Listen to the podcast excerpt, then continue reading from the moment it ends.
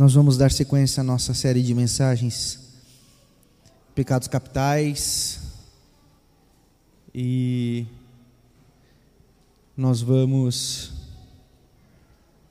meditar hoje sobre a gula. E quando eu pensava sobre a gula, eu falei assim: o que eu vou falar véio, sobre a gula? Vou falar que não pode comer bastante, que é pecado comer bastante, que é pecado encher a pança e tal e coisa, coisa e tal. E é verdade.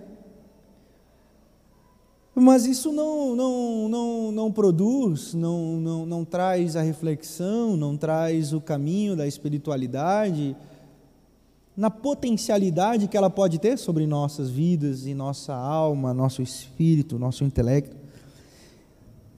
Então eu vou devagar algumas coisas aqui, eu espero que edifique seu coração, eu espero que fale com você, como falou comigo, porque nós precisamos sempre dessa reflexão, nesse sentido de se examinar, nesse sentido de buscarmos o que fazemos e por que fazemos, como fazemos. E eu percebi uma coisa, que os, os poetas, eles se equiparam aos profetas. É? Poeta e profeta se equiparam, se equivalem. Ah, enquanto eu estudava esse texto, eu me lembrei, estudava nessa, esse tema, eu me lembrei de uma poesia que eu li de Cecília Meirelles algum tempo atrás, que diz assim: muitas velas, muitos remos, âncora é outro falar. Tempo que naveguei não se pode calcular. Vi as Pleiades, vejo agora a estrela polar. Muitas velas, muitos remos, curta vida, longo mar. Pastor, o que isso tem a ver com gula? Não sei. Mas é bonito e demonstra uma inquietude com o estado interior da alma e demonstra um questionamento do coração. Eu tenho a, a nítida impressão de que os poetas eram tristes, assim como os profetas eram tristes. Até Rubem Alves, o mais alegre de todos os poetas, era triste. Mas não era uma tristeza para o mal, não era uma tristeza melancólica, depressiva, poderia até ser, mas sempre havia um quê de reflexão e de leitura sobre a interioridade. E o que é a espiritualidade? Se não pensarmos no que somos, na totalidade do nosso ser. Então, quando eu me recordei desse poema é, é, é, de Cecília Meirelles, eu pensei, olha como ela reflete sobre o interior, sobre a vida, sobre o mar, sobre aquilo que ela via. E, e a espiritualidade é esse caminho, não é? A espiritualidade é esse é, escrutinar o interior. Essa série de pecados capitais não é para te botar medo, é bacana que a gente vai pegando os feedbacks da comunidade, e um dos feedbacks que eu recebi foi muito bacana, foi assim, pastor, eu estranhei na nossa comunidade né, falar sobre pecado, ainda mais os capitais, né, que não tem na Bíblia, mas é, e aí agora a gente pega esse fragmento da nossa história cristã e tenta ficar dando explicação, porque sete pecados capitais não está escrito na Bíblia, ok pessoal? É, que esses pecados vão tirar da gente a salvação, não está escrito na Bíblia, pessoal. Isso é um fragmento da nossa história. Importante. Então a gente vai escrutinando também a nossa história e trazendo lições para o nosso interior, tentando desenvolver uma espiritualidade minimamente sadia. E se é verdade que a inveja, como nós falamos na semana passada, que vem do latim invitere, que é olhar de canto e não de frente.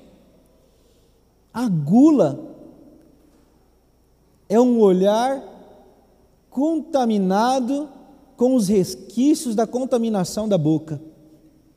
Freud já explica mais ou menos essa parada aí. Fase oral, aquelas coisas todas, e faz sentido. Faz sentido. Por quê? Porque o pecado da gula, ele é, ele é, ele é o ele é o mal. Ele é o conceito maligno que não está do lado de fora, mas ele está do lado de dentro e põe os seus ovos na nossa boca. E aí, assim como na inveja, que é colocado os ovos nos olhos, a inveja, a, a, a gula coloca os ovos na boca. E aí nós vamos nos perdendo e nos contaminando com várias coisas que é o que nós vamos tentar refletir aqui essa noite. Amém? Abra comigo a sua Bíblia aí no livro mais amargo das Sagradas Escrituras. Livro de Eclesiastes. No capítulo 9, no verso 7. Olha que interessante esse fragmento, essa porção que nós temos aqui. Portanto, vá, coma com prazer a sua comida e beba o seu vinho de coração alegre, pois Deus já se agradou do que você faz. Eu vou repetir. Portanto, vá, Coma com prazer a sua comida e beba o seu vinho de coração alegre, pois Deus já se agradou do que você faz. Tomás de Aquino, ele vai dizer que o pecado da gula, o pecado da gula é, é, é a procura desordenada do preencher o interior, comendo e bebendo de forma desordenada, ou seja, o desordenamento de comer e de beber. A gula é a vontade desordenada de preencher um vazio da alma comendo e bebendo. Porque são essas as três necessidades do homem, do ser humano: comer, beber e se relacionar sexualmente. Só que comer e beber geram mais prazer do que o próprio sexo para o ser humano. E quando esse demônio põe os ovos na nossa boca, nós somos contaminados por esse desejo de preencher a alma comendo e bebendo e nós nos perdemos da poesia das Sagradas Escrituras, que nos convida a um exame e a uma vida consciente, dizer: coma e beba com prazer, porque Deus já se agradou disso. Onde está o pecado? Na boca contaminada pelos ovos, ovos malignos, que agora já não, não dão mais paladar, já não dão mais prazer, já não dão mais satisfação, mas dá uma busca insaciável e desenfreada de preencher um vazio que não se preenche com comida. E nós vamos comendo, bebendo, comendo e bebendo, e comendo e bebendo, e buscando a felicidade. A felicidade é comer um chocolate, felicidade é comer uma feijoada, felicidade é comer 18 peixes assados, felicidade é comer o pão da minha mãe, felicidade é comer, é beber, é comer e beber. E o vazio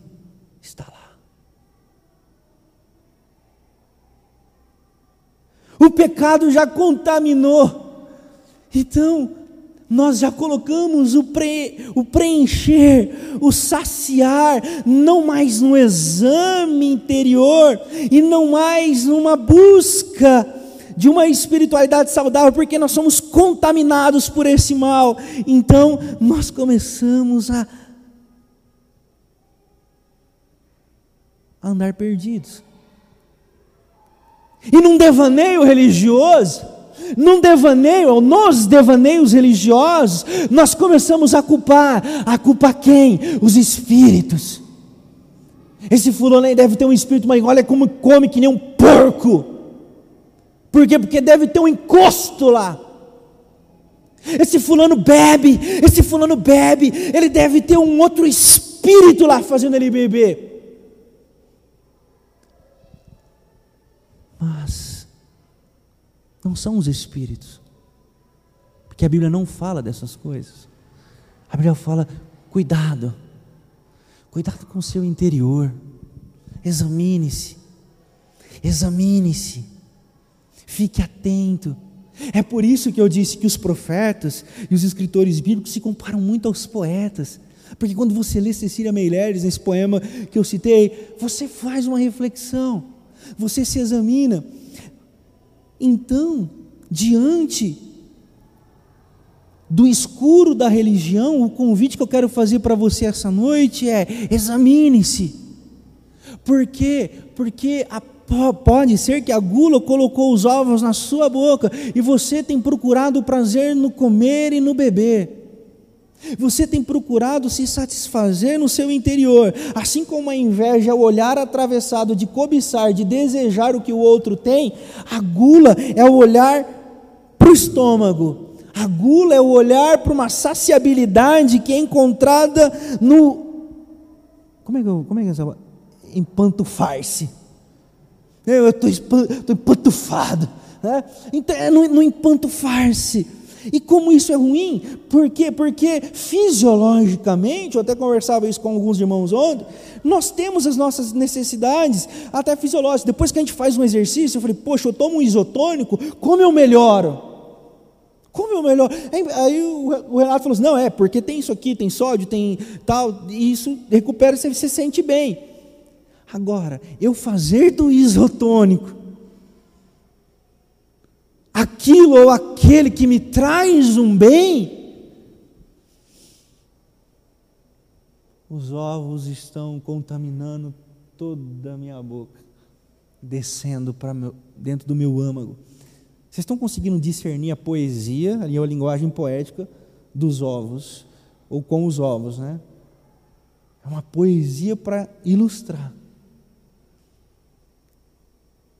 E desconstruir a ótica religiosa do que do que existem espíritos fazendo você comer ou fulano comer e beber desordenadamente. Então é só você dizer assim, ó, em nome de Jesus, vai parar de comer e beber agora. Hum, desculpa, queridos. É necessário, é necessário um caminho dos profetas, é necessário o caminho dos poetas, é necessário uma tristeza, é necessário uma contrição, é necessário um exame, é necessário um refletir-se, é necessário uma pausa, é necessário, é necessário, é necessário um jejum.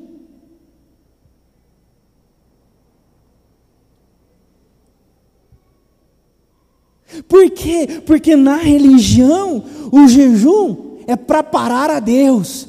O jejum é para chamar a atenção dos olhos de Deus.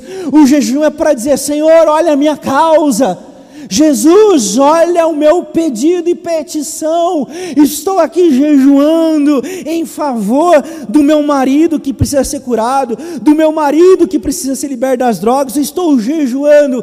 Então o jejum para Deus, o jejum é, é, é, estaciona, o jejum mobiliza a Deus ao meu favor. Mas a poesia a profecia, a inspiração das Sagradas Escrituras, o jejum paralisa o nosso espírito, paralisa a nossa volúpia de saciabilidade de dentro para fora. O jejum paralisa os nossos pensamentos para assuntos de contrição e de interiorização do, do mundo à nossa volta. Então o jejum nos coloca diante de joelho de nós mesmos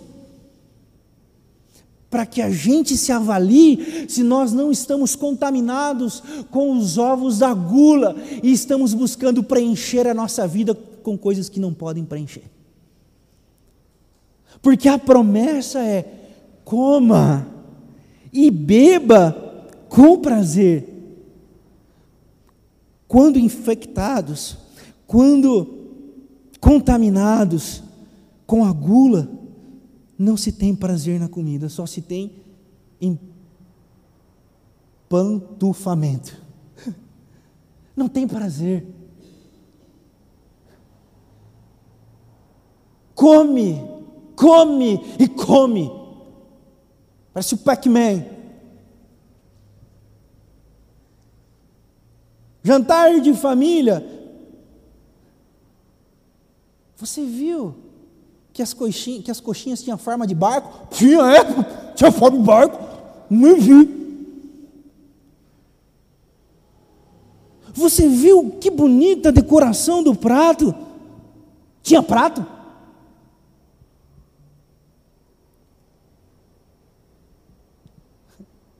A gula tira o prazer. Então, quando nós dizemos que existem pecados que não são tão pecados, nós precisamos dizer ou entender que não basta eu chegar aqui e falar assim, não coma bastante. Isso você vai na nutricionista e ela fala para você. Você vai no cardiologista e fala, bicho, tem que dar uma maneirada. E é saudável. Mas nós não. E não cabe a eles fazer uma reflexão espiritual. Cabe a nós como igreja, como evangelho, anunciadores do evangelho. Então, não coma bastante, mas coma com prazer. Se não, se não pode picanha, não coma picanha. Se não pode toicinho, não coma toicinho. Glicose, é, sobe, colesterol sobe, então segura. Mas não adianta dizer, pare de comer. Isso a religião diz, não coma, não coma, não coma, faça jejum, mas por quê? Sendo que a Bíblia diz para eu comer e beber com prazer. Esse é o mistério revelado. Esse é o campo que nós precisamos ir. Esse é o lugar que nós precisamos chegar. Por que nós fazemos o que fazemos? Por que comemos o que comemos? Ou por que deixamos de comer o que estamos deixando de comer?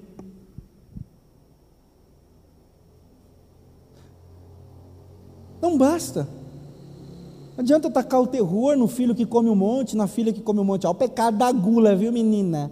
Ô menino, cuidado com o pecado da gula nós só vamos colocando medo nas crianças. Por quê? Porque aí ela pega um texto desse, chega assim, ô pai, aí eu falo, portanto, vai coma com prazer a sua comida e beba com prazer o seu vinho. Aí os batistas abstêmicos vão ficar de cabelo em pé. Hum. Nós precisamos encontrar a mensagem por trás do livro porque a mensagem é maior do que o próprio livro, porque a mensagem é maior do que a própria letra. É por isso que a letra mata e o espírito vivifica, porque o espírito tem uma, o espírito tem uma mensagem muito maior. Só que nós estamos tão malucos que a gente se perde. Portanto, vá coma, beba, com prazer. O prazer não é na comida, mas é na satisfação de encontrar em Deus a aprovação que a gente tanto espera. A vida é boa. A vida é muito boa e o Senhor quer que a gente viva a vida. Então nós tiramos do âmbito das coisas a sacramentalização. Eita lasqueira.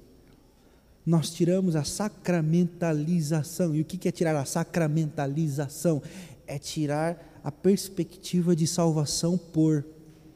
Então, quando nós dessacramentalizamos, nós tiramos a perspectiva de salvação do comer ou do não comer, do beber ou do não beber, do adotar ou não adotar práticas religiosas, mas nós colocamos o nosso prazer em Deus. O que diz o salmista no Salmo 119, no versículo 92, ou salmo grande da Bobônica, hein? É um salmo que dá para a gente ler três dias, né? Mas no Salmo 119, versículo 92, ele diz assim: se o meu prazer não tivesse na lei do Senhor, o sofrimento já teria me matado. E se você pegar o Salmo 119, ele vai falar de um prazer na lei, de um prazer na vida do Senhor, ou com o Senhor, que se não fosse isso, ele já teria desfalecido. E a gente precisa entender que quando ele fala prazer na lei, ele não está dizendo prazer em um, num conjunto de regras, prazer numa forma de ser religiosa, ele está dizendo o prazer na lei, como nós lemos aqui em Tiago, capítulo 1, do versículo 22 ao 26, o prazer na lei perfeita. E qual é a lei perfeita? Qual é a lei perfeita? A lei perfeita é o amar a Deus sobre todas as coisas e o próximo como a ti mesmo. É essa, esses são os maiores mandamentos. Esses são os maiores mandamentos. Então, quando nós encontramos o nosso prazer nessas coisas, nós comemos, nós bebemos, nós gozamos a vida.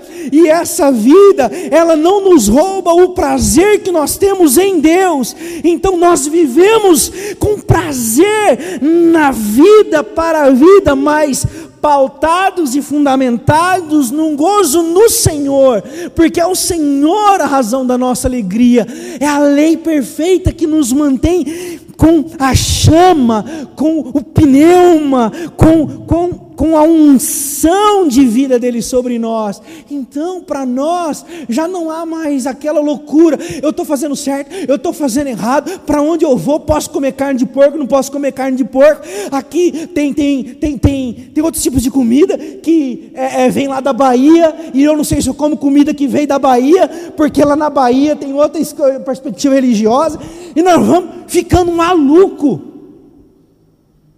nós vamos ficando maluco e nós perdemos o prazer no Senhor de comer e de beber. Por quê?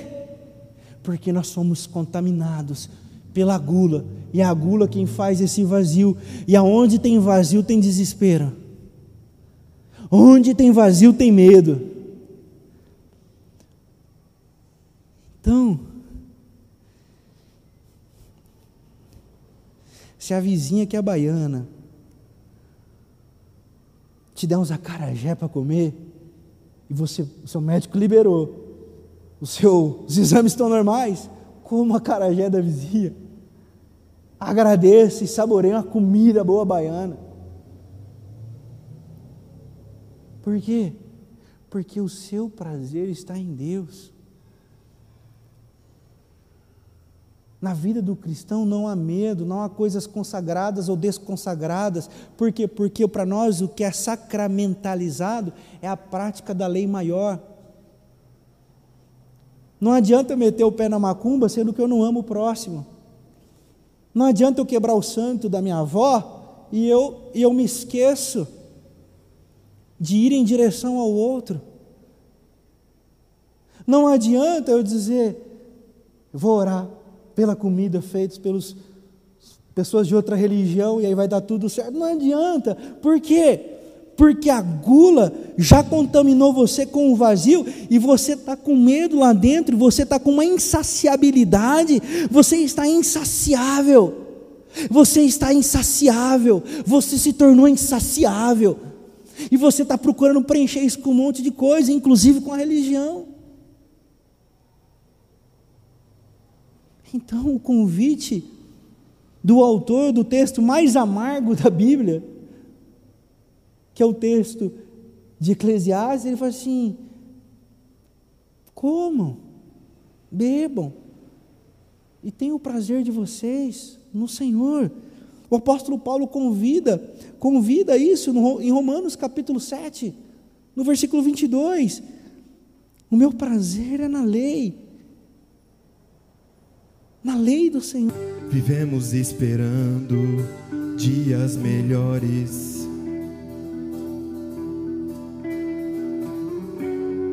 Dias de paz, dias a mais. Dias que não deixaremos para trás. Oh,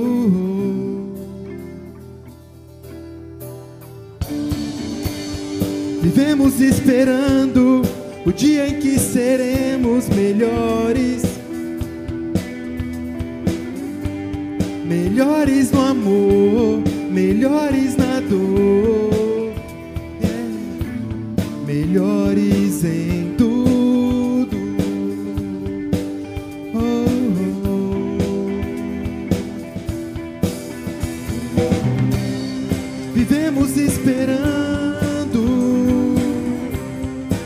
Em que seremos para sempre.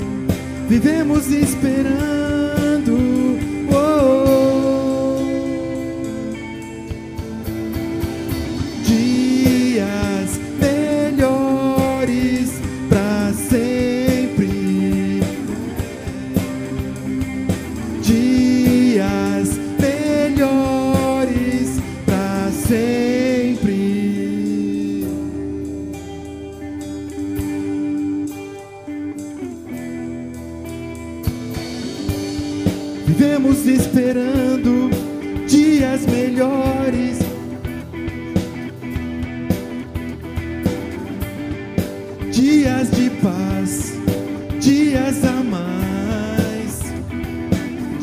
Não deixaremos para trás. Oh,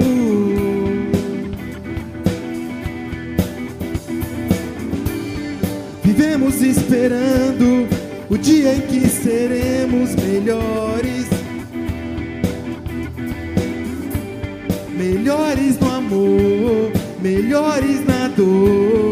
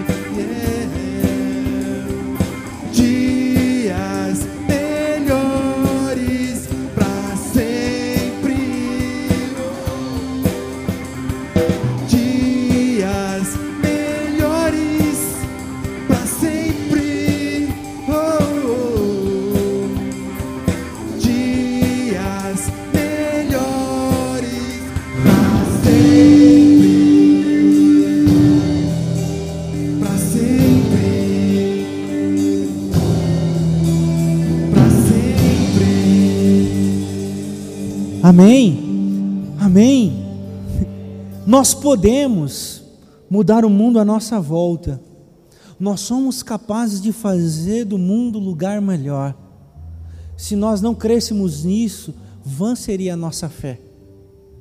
Fatalista, pequena e pejorativa seria todas as nossas falas se não fosse essa nossa esperança. Por isso, esse é um caminho. Esse é o trilhar da igreja de Jesus, se examinar, entrar em contritamento, mas desabrochar, desaguar no mundo seco, levando a esperança do rio da vida. Por isso, o seu pecado, a sua falha, os seus temores não são para te matar, não são para que você se feche, são para que você dependa de Cristo e em Cristo seja livre deles, aperfeiçoados na luta contra eles, não apequenados, mas fortalecidos em Cristo Jesus. Eu aprendo isso com o apóstolo Paulo quando ele diz: Posso todas as coisas, posso todas as coisas. Repita comigo: Posso todas as coisas em Cristo Jesus que me fortalece.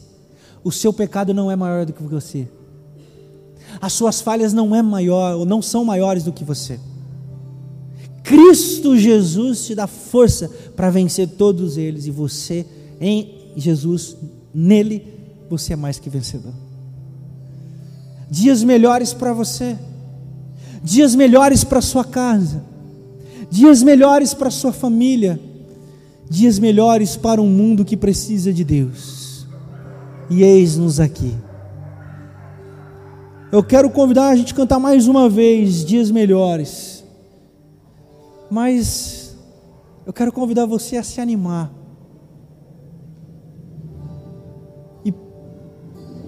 desejar com um abraço verdadeiro e fraternal a pessoa que está ao seu lado. Não é para se cumprimentar com a paz de Cristo. Não é para. É uma esperança em Jesus de que esse irmão encontre dias melhores. Que você receba o encorajamento desse irmão que está ao seu lado. Dias melhores para você dias melhores para todos nós. E que sejamos sal da terra e luz do mundo, levando essa esperança, porque nós a encontramos, amém? Quer ir embora também não? E aí Pedro fala assim: para onde nós iremos? Se só tu tens as palavras de vida eterna. Esse é o caminho do Evangelho. É duro, é difícil, mas é libertador para aqueles que são encontrados por Ele e que se permitem encontrar e que querem o encontrar. Clame a Deus por dias melhores para você, para sua casa, para sua família, através da sua vida. Nós vamos nos colocar de pé e nós vamos cantar essa canção como oração e como encorajamento de colocar a nossa esperança na redenção, na cruz, na possibilidade que ela tem de fazer nossos dias melhores mesmo. Essa é a esperança que nós temos em Cristo Jesus, que não pode ser frustrada. Amém? Coloquemos-nos de pé, vamos cantar essa canção.